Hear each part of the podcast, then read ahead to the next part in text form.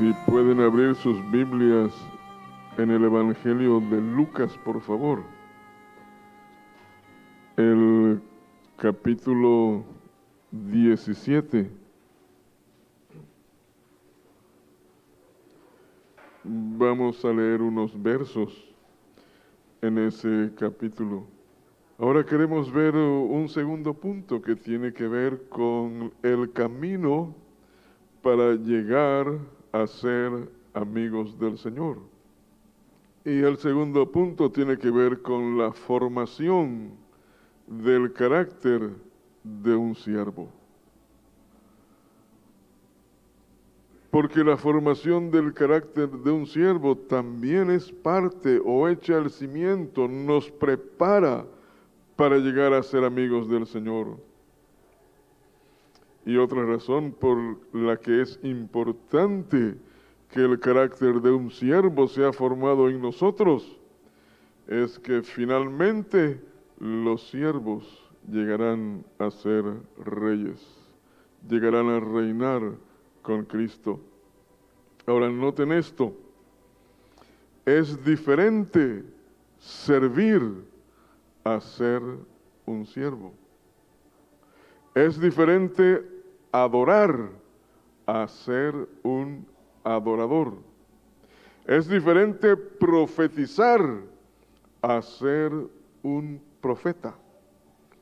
Ser un adorador, ser un profeta, ser un siervo, implica no solo la acción de adorar o la acción de profetizar o la acción de servir, implica tener un carácter formado.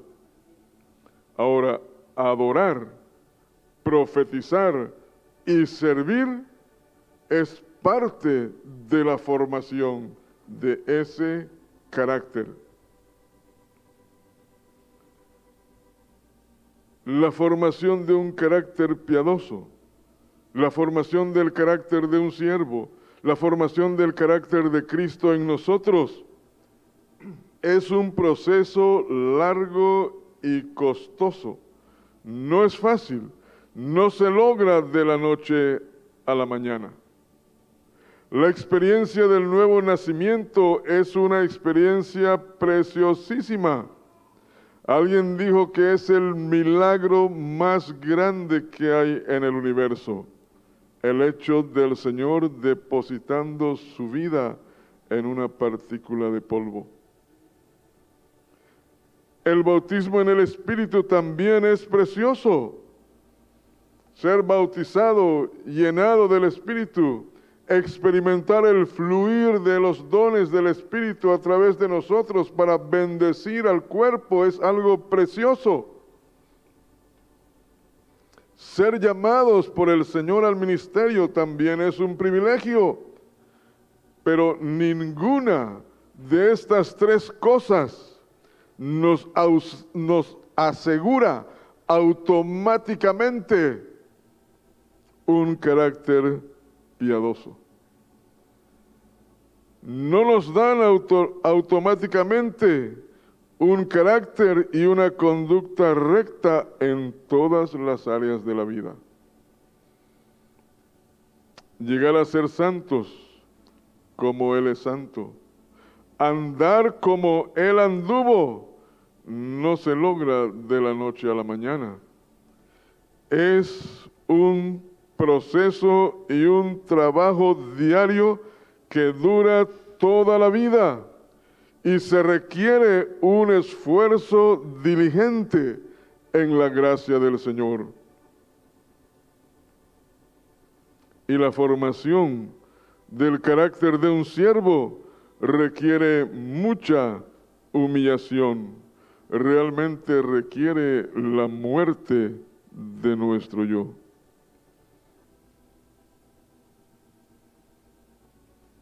Y lo único que va a sostenernos en ese proceso, en la formación de ese carácter, es nuestra comunión con el Señor. el tiempo que pasamos con Él, los encuentros que tenemos con Él. Ahora leamos en Lucas 17 unos versos que nos muestran cómo es el carácter de un siervo. Empecemos en el verso 7 y vamos a leer hasta el verso 10.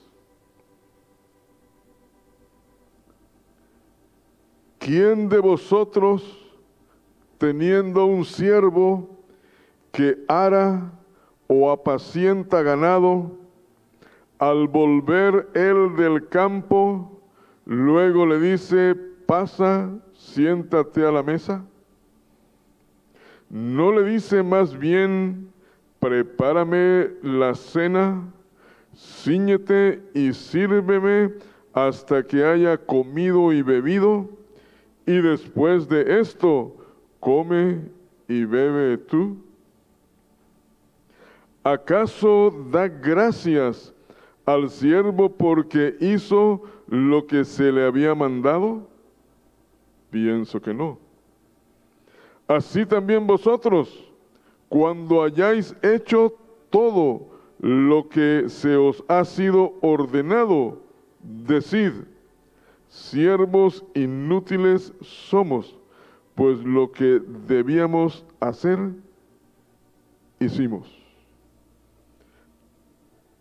En estos versos que leímos hay por lo menos siete detalles de cómo es el carácter de un siervo.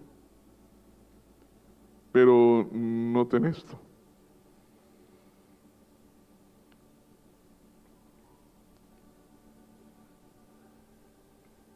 el Señor requiere que nosotros, cuando llegamos a nuestra casa, después de un día arduo de trabajo, Él está esperando que a pesar de nuestro cansancio, a pesar de ese día arduo de trabajo, él espera que le sirvamos a Él primero, que le preparemos a Él primero una comida, una cena. Y es algo que debemos hacer diariamente. No debemos esperar hasta las 10, 11 o 12 de la noche cuando ya estamos casi deshechos para ofrecerle nuestro holocausto. Debemos hacerlo tal vez al momento de llegar a la casa, cuando todavía hay un poco de fuerzas, ¿no? Pero consideremos cómo es el carácter de un siervo. En primer lugar, el trabajo principal de un siervo es ser útil para el bienestar de otro. Pablo en primera de Timoteo 6:2 él escribió lo siguiente: y los que tienen amos creyentes, no los tengan en menos por ser hermanos, sino sírvanles mejor por cuanto son creyentes y amados, los que se benefician de su buen servicio. Esto enseña y exhorta. Un siervo trabaja para que otros sean bendecidos. Como dice Pablo, para que otros sean beneficiados, beneficiados por su buen servicio, por su buen trabajo. Jacob sirvió fielmente a Labán por 20 años. Labán fue bendecido y enriquecido gracias al buen trabajo de Jacob, al punto que el mismo Labán lo reconoce y no quería dejarlo ir libre. Él le dice, yo sé que Jehová me ha bendecido con tu presencia en la casa. Moisés también sirvió fielmente a Jetro por 40 años y Jetro también fue bendecido por el buen trabajo de Moisés. José bendijo a Potifar, al gobernador de la cárcel y al mismo faraón cuando él fue un siervo fiel de ellos.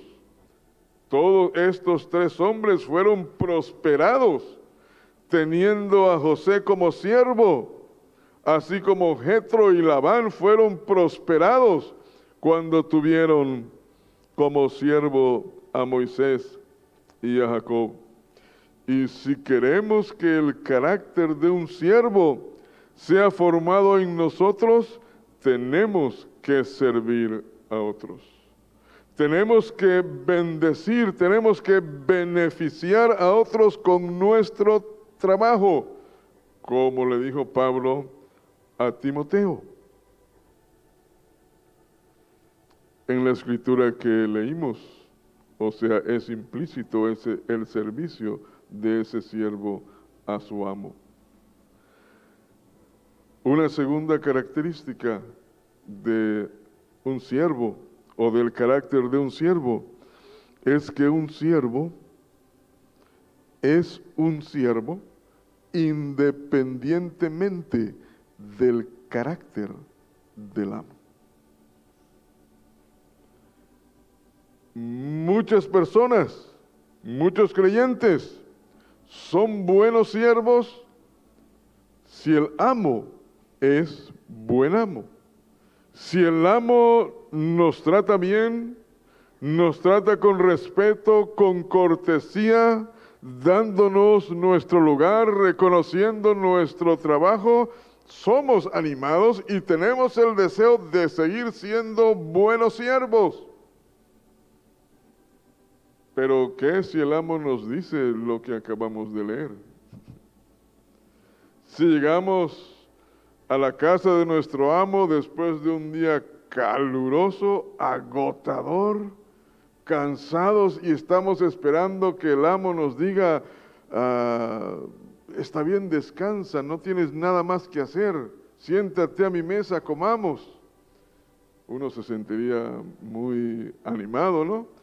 Pero si el amo le dice lo que el Señor dice que le dijo, uno llega cansado y el amo le dice, prepárame la cena. Y después vas a cenar tú si es que dejo algo, si es que sobra algo en la olla, ¿no? ¿Cuál sería nuestra reacción?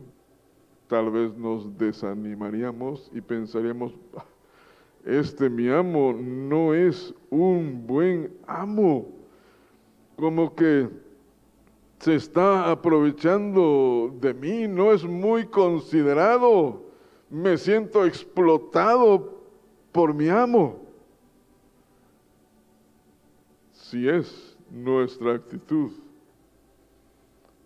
estamos perdiendo una oportunidad de que el carácter de un siervo sea formado en nosotros.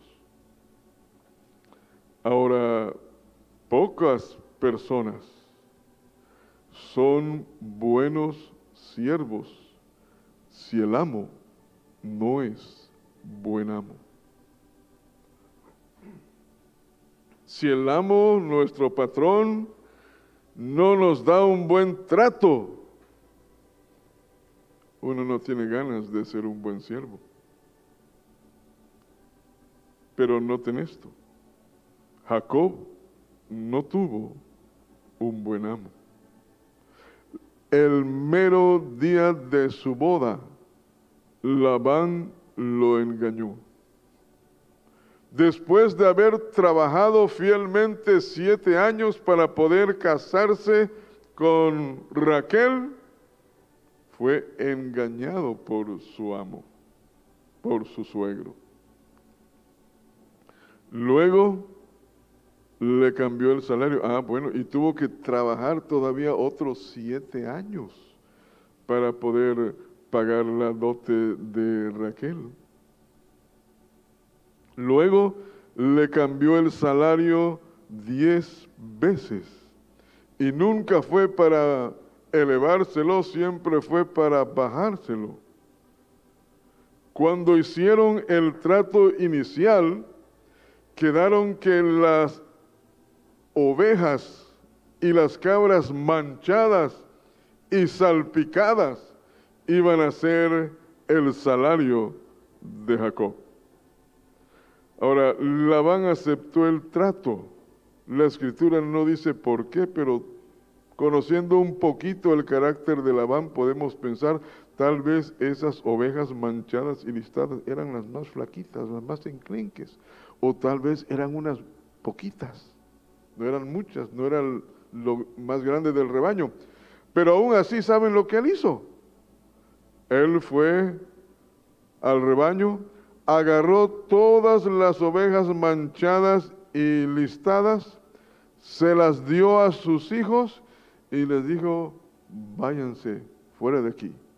Y le dejó a Jacob todas las ovejas lisas. Esas ovejas lisas nunca iban a dar a luz ovejas manchadas y listadas. Y yo creo que Jacob fue el primer eh, que veterinario, el primer científico veterinario que incursionó en la genética y logró cambiar la genética de las ovejas poniendo sus varas y logró hacer ese cambio y las ovejas que eran lisas, que no tenían ninguna mancha, empezaron a dar a luz ovejas manchadas y listadas. Y cada vez que venía la van, le cambiaba, la, cambiaba el trato y se llevaba a las listadas y manchadas, les dejaba las otras o se llevaba las otras y les dejaba la porción más pequeña del rebaño. Diez veces lo hizo. No solo eso, Jacob era quien pagaba las pérdidas del negocio. Si llegaban los animales que atacaban a las ovejas, él pagaba esa pérdida. Si las ovejas eran robadas, él pagaba esa pérdida. Ni siquiera él usó las ovejas de su suegro para su propia alimentación. El Señor dice de Jacob que él habla de la hermosura de Jacob al cual amó. El Señor habla acerca de Jacob y dice que fuiste de gran estima, fuiste honorable y yo te amé y daré naciones enteras por tu vida. ¿Por qué el Señor dice eso de un hombre torcido? Creo que una razón fue porque él fue un siervo fiel. Él no tuvo un buen amo, pero él fue un siervo fiel. Moisés tampoco tuvo un buen amo. Después de 40 años de trabajo, solo recibió un burro como su indemnización. ¿Qué sentiría alguno de nosotros si después de 40 años de trabajo en alguna empresa nuestra indemnización es una bicicleta vieja y usada? Uno pensaría, qué injusticia, ¿no? Pero noten esto. Moisés salió con algo mucho más valioso. Salió con la mansedumbre y la humildad del Cordero de Dios formada en su vida y con la vara de autoridad del Señor en su mano. Porque mansedumbre y humildad están muy relacionados, van ligados, van de la mano con la autoridad del Señor. Samuel tampoco tuvo un buen amo. Elí fue un hombre que menospreció el consejo del Señor, pero David tampoco tuvo un buen amo. Saúl por años lo persiguió para matarlo. Primero también lo engañó, le prometió a una de las hijas y al final a esa hija se la dio a otro hombre. Fue una burla para David.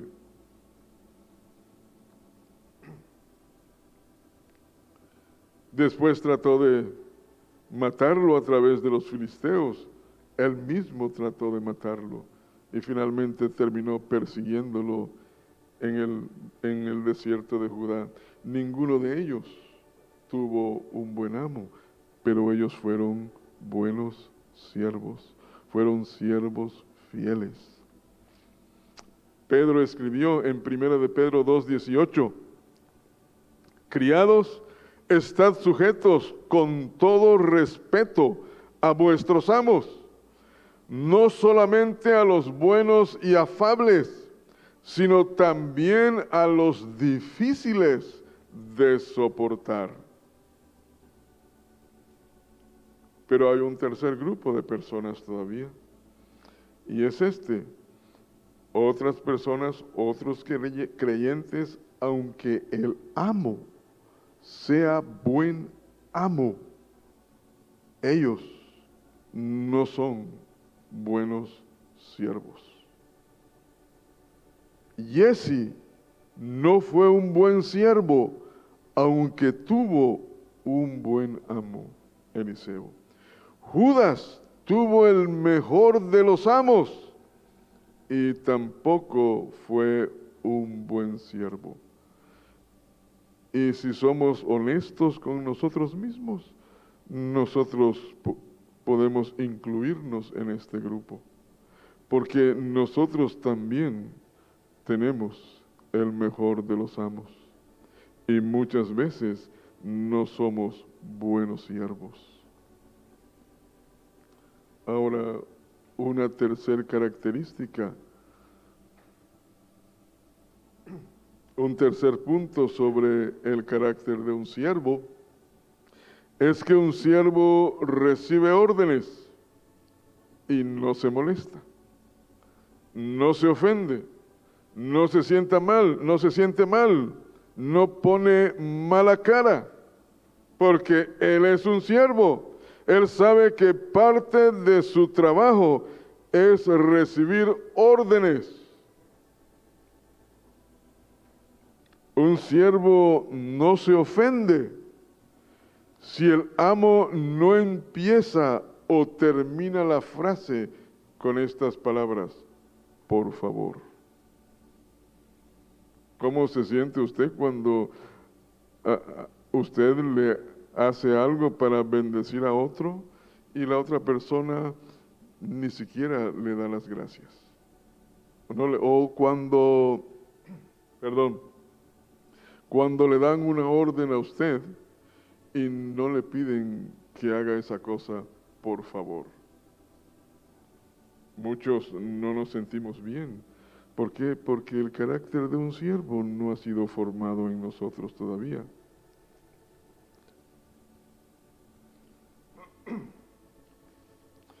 Hace un tiempo yo estaba sentado con una pareja eh, joven y tenían, tienen todavía sus hijos pequeños.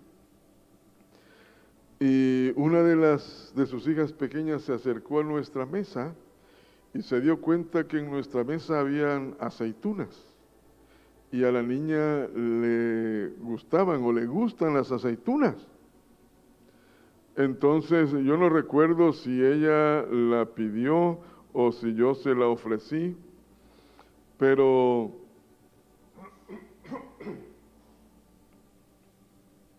cuando yo estaba agarrando la aceituna para dársela, su papá le dijo a la niña, pero di, la palabra clave, di la palabra importante. Y entonces la niña dijo, por favor. Entonces yo le di la aceituna y ella se la comió.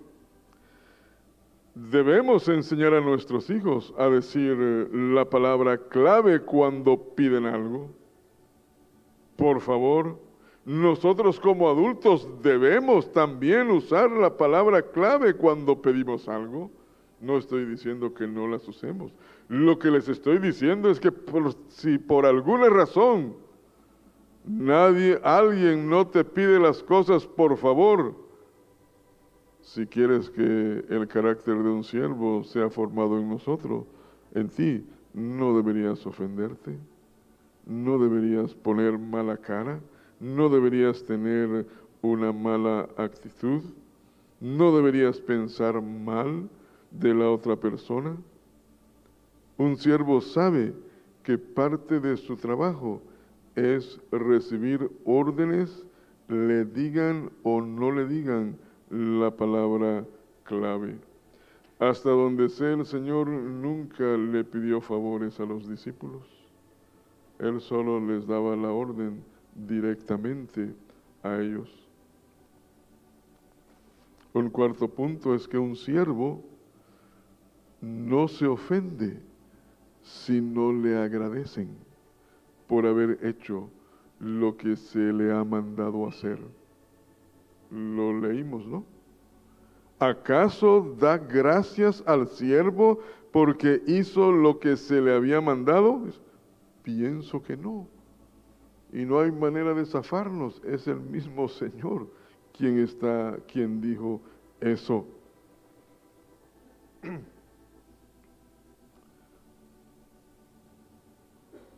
Y una vez más, no estoy tratando de promover o decir que no seamos agradecidos o que no demos gracias. Debemos ser agradecidos y debemos dar las gracias cuando alguien hace algo o cuando le pedimos que alguien haga algo y lo hace, debemos ser agradecidos. Cuando yo le di la aceituna a la niña y ella estaba llevándosela a la boca, su papá le volvió a decir, pero di la palabra clave, la palabra importante. Y dijo, gracias, y va para adentro. Un siervo sirve sin esperar reconocimiento por su trabajo. Sirve sin importar si será recompensado o no. Cuando alguien piensa que merece ser recompensado y no lo es por la razón que sea, uno se desanima. Uno incluso puede sentirse ofendido e incluso podría llegar a amargarse. Es mejor servir y no esperar nada a cambio de esa manera, si usted recibe reconocimientos, se siente agradecido. Y si no lo recibe, no va a sentirse ofendido. Si un siervo tiene un buen amo, el amo va a reconocer su trabajo, va a recompensarlo y él va a estar muy feliz y muy animado y muy contento. Pero si su amo no es tan bueno, si no reconoce su trabajo, un siervo no debería tener problemas en su corazón porque es un siervo. Él trabaja para agradar al Señor y no a los hombres.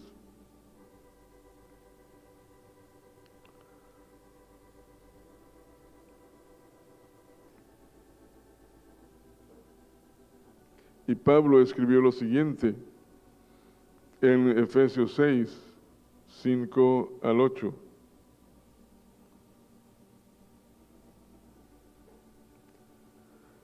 Siervos, obedeced a vuestros amos terrenales con temor y temblor, con sencillez de vuestro corazón, como a Cristo, no sirviendo al ojo, como los que quieren agradar a los hombres, sino como siervos de Cristo, de corazón, haciendo la voluntad de Dios, sirviendo de buena voluntad, como al Señor y no a los hombres, sabiendo que el bien que cada uno hiciere, ese recibirá del Señor sea siervo o sea libre. Un siervo trabaja para el Señor, no para los hombres, y sabe que su recompensa viene del Señor y el Señor no es deudor de nadie.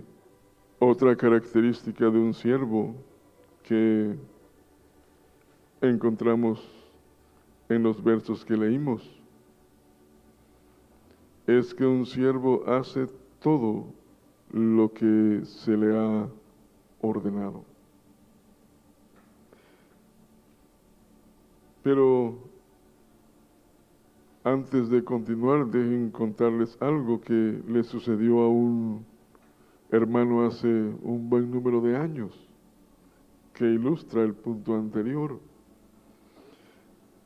Él eh, en dos periodos diferentes de tiempo trabajó para otro hermano creyente.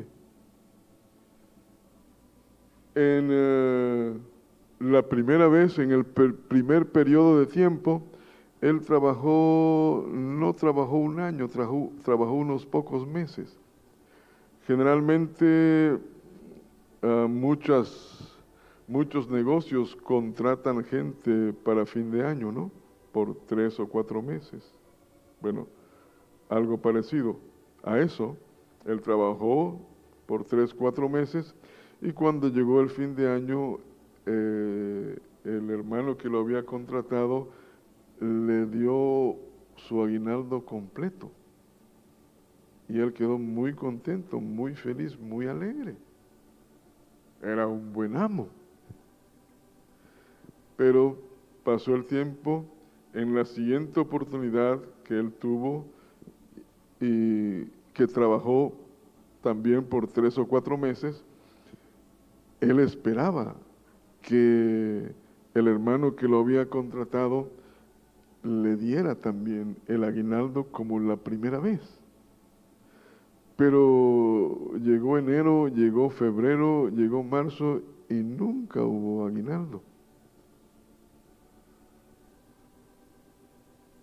Ah, pero él estaba agradecido de todos modos porque la primera vez había recibido un aguinaldo con solo tres meses de trabajo.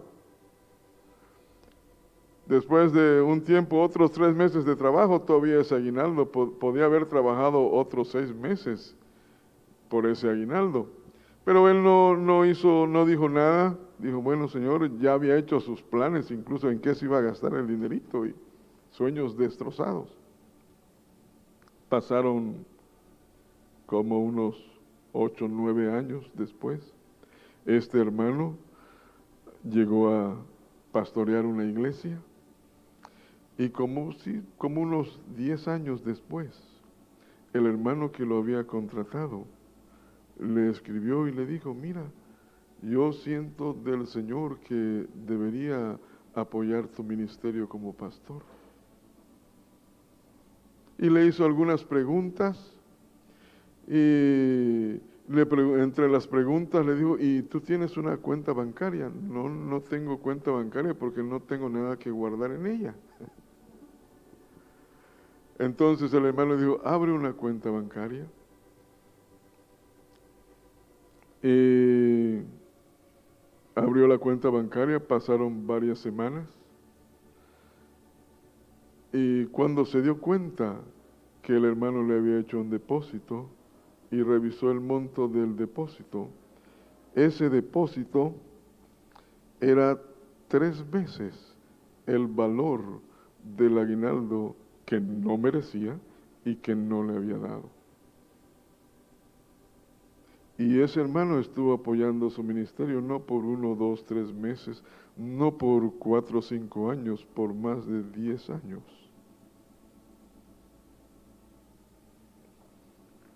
El Señor no es deudor de nadie. Y si hacemos nuestro trabajo para el Señor y no para los hombres, bendiciendo a los hombres, aunque a nuestro parecer eh, seamos tratados injustamente, no importa. Nuestro problema, y es una de las actitudes de un siervo, el problema de un siervo no es discernir si el trato que está recibiendo es justo o injusto.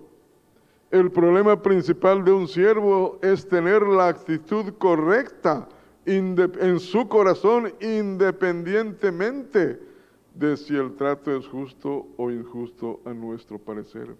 Porque finalmente quien decide si el trato es justo o injusto es el Señor, no nosotros.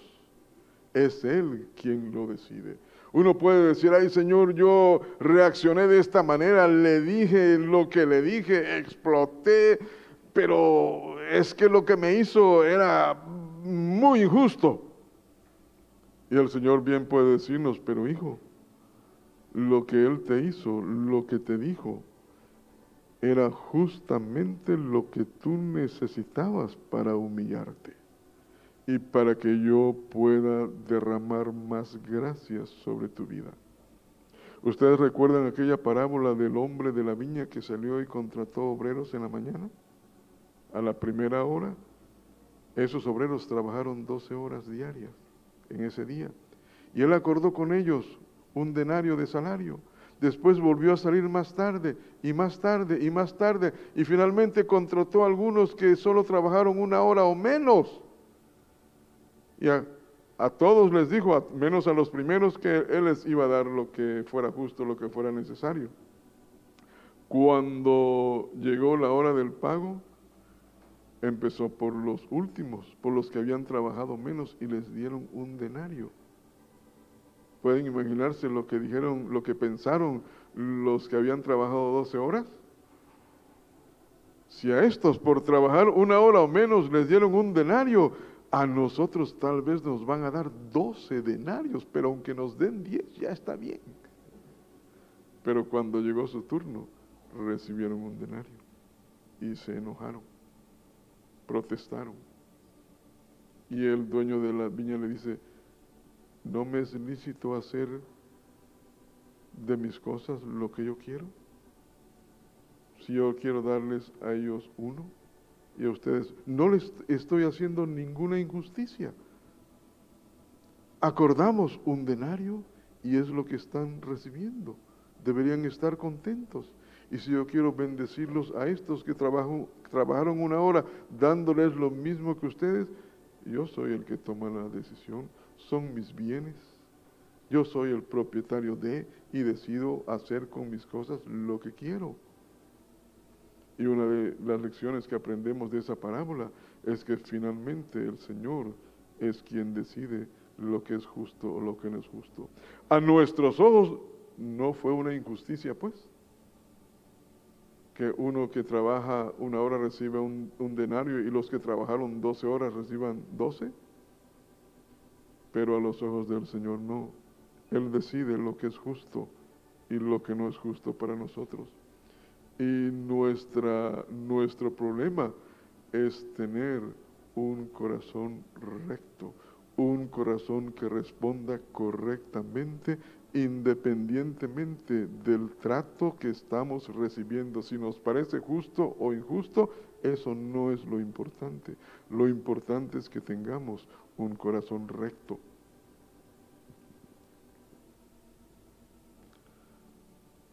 Y según Lucas, un siervo, otra característica de un siervo es que él hace todo lo que se le ha ordenado. Un siervo oye y obedece. Y veremos algo más sobre oír y obedecer, Dios mediante el domingo.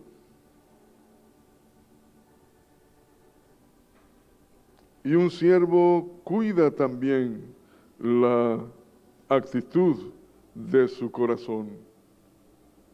Después de haber hecho todo lo que se le ha ordenado, el Señor dice que nuestra actitud debe ser, somos siervos inútiles. Apenas hemos hecho lo que se nos ha ordenado. Ahora, el problema con reconocer que uno es un siervo inútil es que según el Señor, en Mateo 25, un siervo inútil va al infierno. Entonces, ¿cuál es la enseñanza? ¿O cómo armonizamos esa actitud? Si yo reconozco que soy un siervo inútil, voy a ir al infierno, yo creo que tiene que ver con la actitud de nuestro corazón con reconocer que efectivamente nosotros estamos condenados o vamos al infierno y que solo por la gracia y misericordia del Señor hemos sido rescatados y encaminados al cielo. No debemos jactarnos de ser obedientes porque realmente no somos obedientes. Somos peores que los siervos inútiles porque nosotros no hacemos todo lo que el Señor nos ordena. Nuestra condición es un poco peor que un siervo inútil y eso debe llevarnos a humillar nuestro corazón delante del Señor y a no jactarnos, a no confiar en nuestras propias obras, en nuestra propia justicia.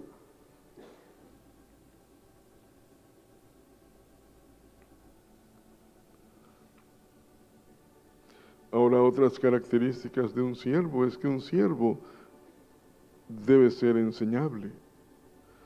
Siempre debemos estar dispuestos a aprender. Y una de las cosas que tenemos que aprender es a hacer las cosas como el Señor quiere que las hagamos y no como nosotros queremos. Cuando alguien contrata a una persona en su casa, si la persona que es contratada para ayudar en la casa en cualquier área no está dispuesta a hacer las cosas como le dice el, amo, la señora, no va a durar mucho en esa casa. Si le dice, mira, límpiame estos muebles y la, la persona agarra ah, su trapito y su agua ahí y va a limpiarlos y la, la, dueña, el amo o la ama le dice, no, no, espérate, espérate, tú vas a limpiar esos muebles con este paño de franela y con este líquido, porque son, es madera fina. Y si la empleada le dice, mire señora, lo siento mucho, yo voy a limpiar esos muebles de madera como me enseñó mi mamá. ¿Mm? Con jabón de trastes y con la esponja de los trastes con esa rasposita. O sea, fue el fin de su trabajo. Pero nosotros tenemos que aprender a hacer las cosas como el Señor quiere que las hagamos. No como nosotros queremos, no como nos imaginamos. Es muy importante. Noé dice la escritura que él hizo el arca tal como el Señor le dijo que la hiciera.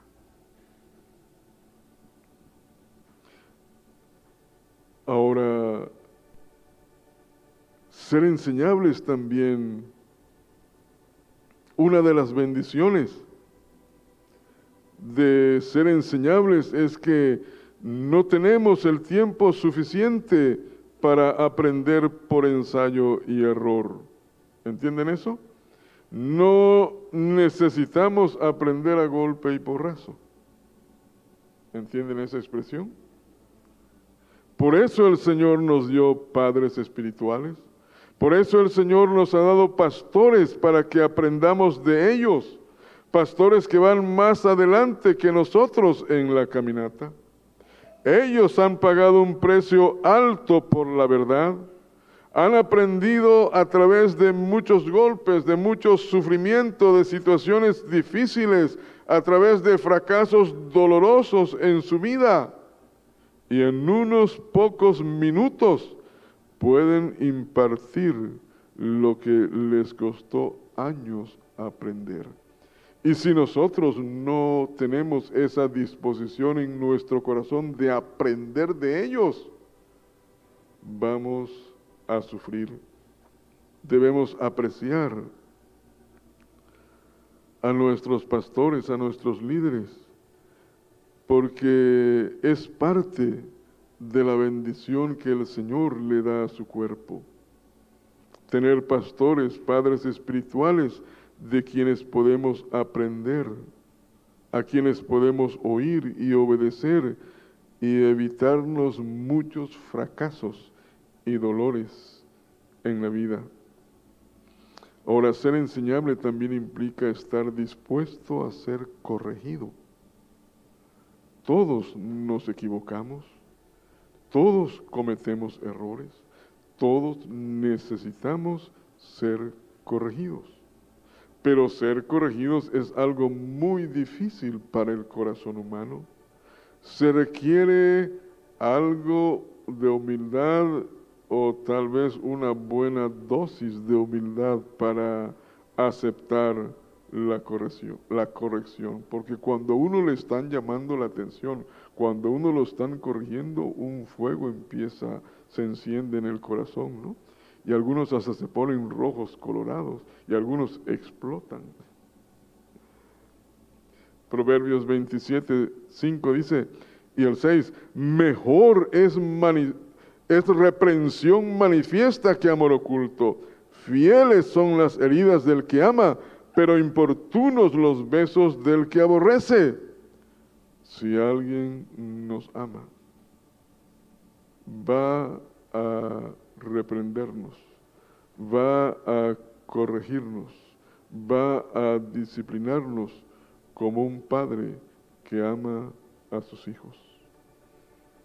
Y nuestro pastor tarde o temprano tendrá que tratar con ciertas áreas de nuestra vida que necesitan ser enderezadas, con áreas en nuestra vida que necesitan ser corregidas. Y esa reprensión, esa corrección causa una herida en nuestro ser interior. Y dependiendo de la actitud de nuestro corazón ante la corrección, ante la reprensión, esa herida se convertirá en una fuente de aceite, de bendición o en una raíz de amargura. Depende de la actitud que tengamos en ese momento. Todos sabemos que David fue un hombre conforme al corazón de Dios. Y noten cuál era la actitud de David cuando él era corregido o cuando él fue corregido. Salmos 141, 5.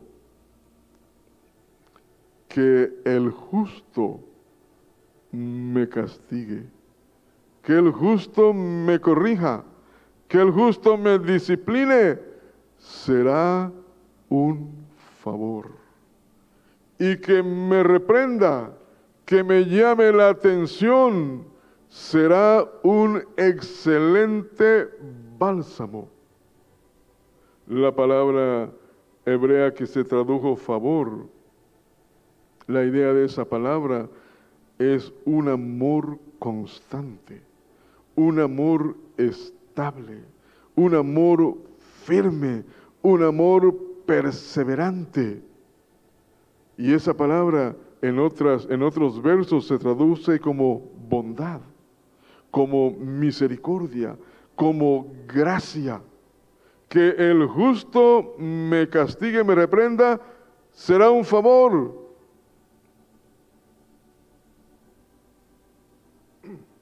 Será una fuente de misericordia y gracia es una muestra de su bondad, de su misericordia, de su gracia, de su amor constante, de su fidelidad hacia mí.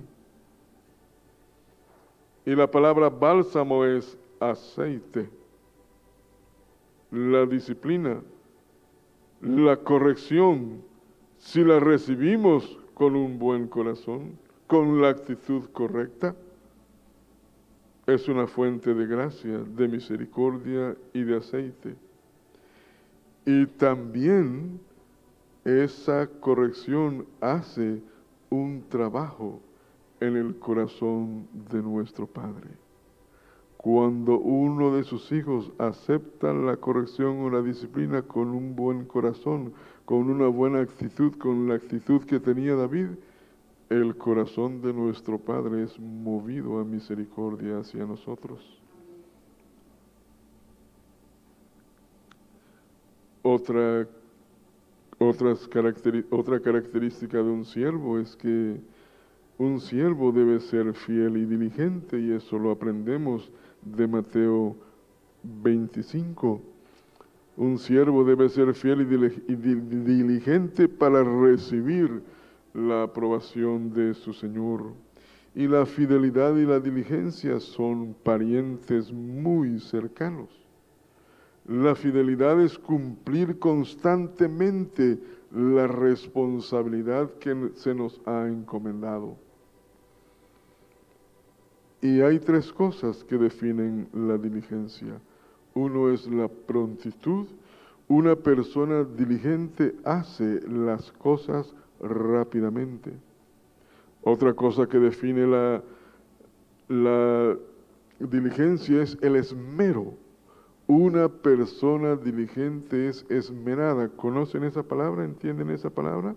¿Entiende cuando uno dice, ah, fulano es, o fulana es bien esmerada?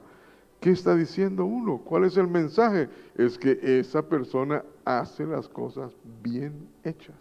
No las hace la y se va. Las hace bien hechas. Y una tercera cosa que define la diligencia es la perseverancia, un esfuerzo constante, persistente hasta lograr la meta. Y necesitamos trabajar en nuestra vida para aprender a ser personas diligentes. La importancia de esto la vemos en varios hombres de la Biblia, pero en uno de ellos, en 2 de Samuel 20, 4 al 6. Después de la muerte de Absalón, las tribus del norte se rebelaron contra David y Seba fue la cabeza de esa rebelión. Entonces David le dijo a Masa, le dio una orden y le dijo, convócame a los hombres de Judá para dentro de tres días y hállate tú aquí presente. Pero Amasa se detuvo más del tiempo que se le había sido señalado.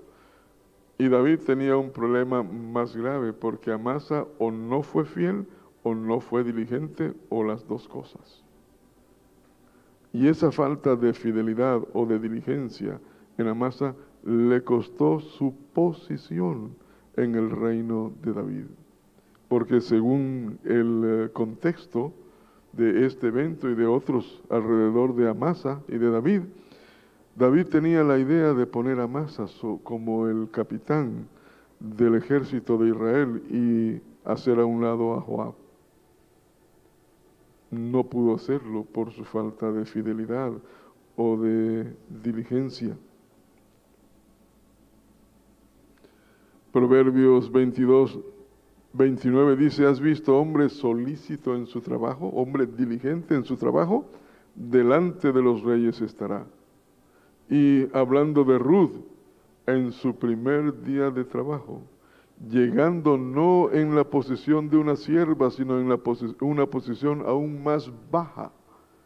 Pero en su primer día de trabajo, ella fue presentada delante de voz del dueño del campo y una de las razones fue su diligencia en el trabajo. Ahora un siervo debe ser leal también. Y hay por lo menos tres cosas que definen la lealtad.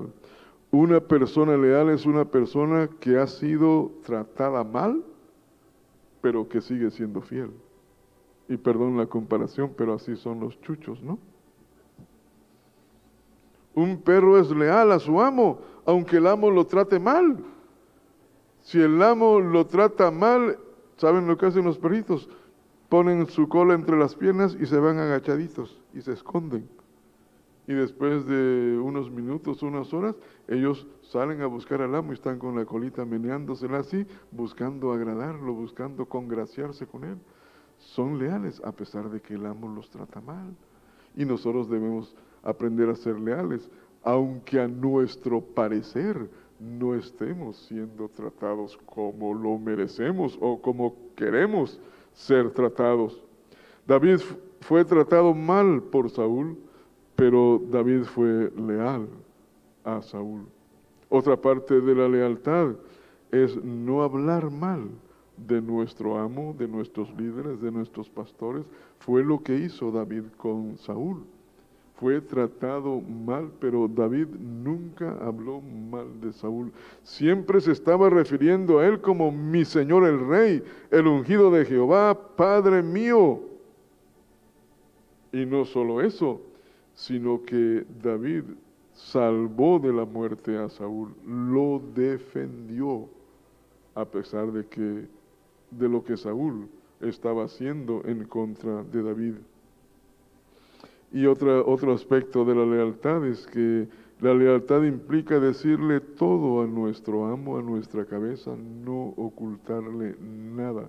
Y esto es aplicable en cuanto cuando nosotros llegamos a pedir consejo, debemos decirle todos los detalles. El problema muchas veces es que uno no dice todo, se guarda las cosas que no son favorables para uno, pero uno debería decir todas las cosas, las que son favorables y las que no son favorables para uno. Y otra parte de la lealtad es ser fiel a nuestro pastor, a nuestra cabeza, diciéndoles, reportándoles cualquier cosa que veamos en la iglesia y que esté fuera de orden. Cualquier cosa fuera de orden que veamos en la iglesia o en la vida de algún hermano, debemos ser fieles, acudiendo a nuestra cabeza para decirle hermano pastor y cuidando nuestro corazón, porque debemos saber que nosotros podemos percibir problemas en la vida de otros hermanos, porque nosotros tenemos ese mismo problema. Podemos ver la paja en el ojo del hermano porque nosotros tenemos la viga en el nuestro. Pero parte de la lealtad es venir con nuestro pastor y reportarle cualquier cosa fuera de orden que veamos en la vida de algún hermano o en la vida de la iglesia. Entonces, para llegar a ser amigos del Señor, lo más importante es nuestra comunión con el Señor. Y una segunda cosa importante es que el carácter de un siervo sea formado en nosotros.